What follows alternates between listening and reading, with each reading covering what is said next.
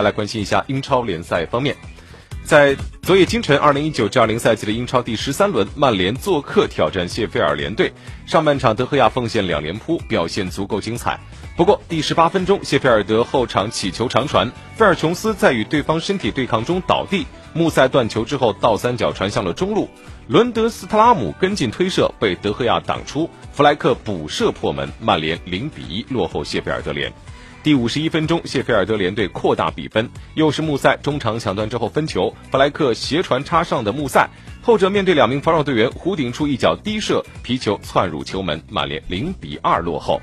直到第七十一分钟开始，曼联队才像觉醒了一般。首先，他们扳回一城，詹姆斯右路起球传中，防守队员解围不远，威廉姆斯迎球抽射，皮球直奔死角，这也是他个人英超联赛的首粒进球。曼联将比分扳成了一比二。第七十六分钟，曼联将比分扳平。万比萨卡分球给队友，拉什福德禁区右侧挑传门前，替补登场的格林伍德铲射破门，二比二。第七十八分钟，詹姆斯边路和马夏尔打出了二过二配合倒三角回传，拉什福德跟进破网，曼联三比二逆转谢菲尔德联队。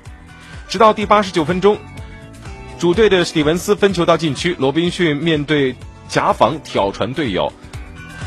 麦克布涅停球以后抽射破门，而主裁判经过 VAR 确认之后示意进球有效，最终三比三，曼联在客场与谢菲尔德联队战。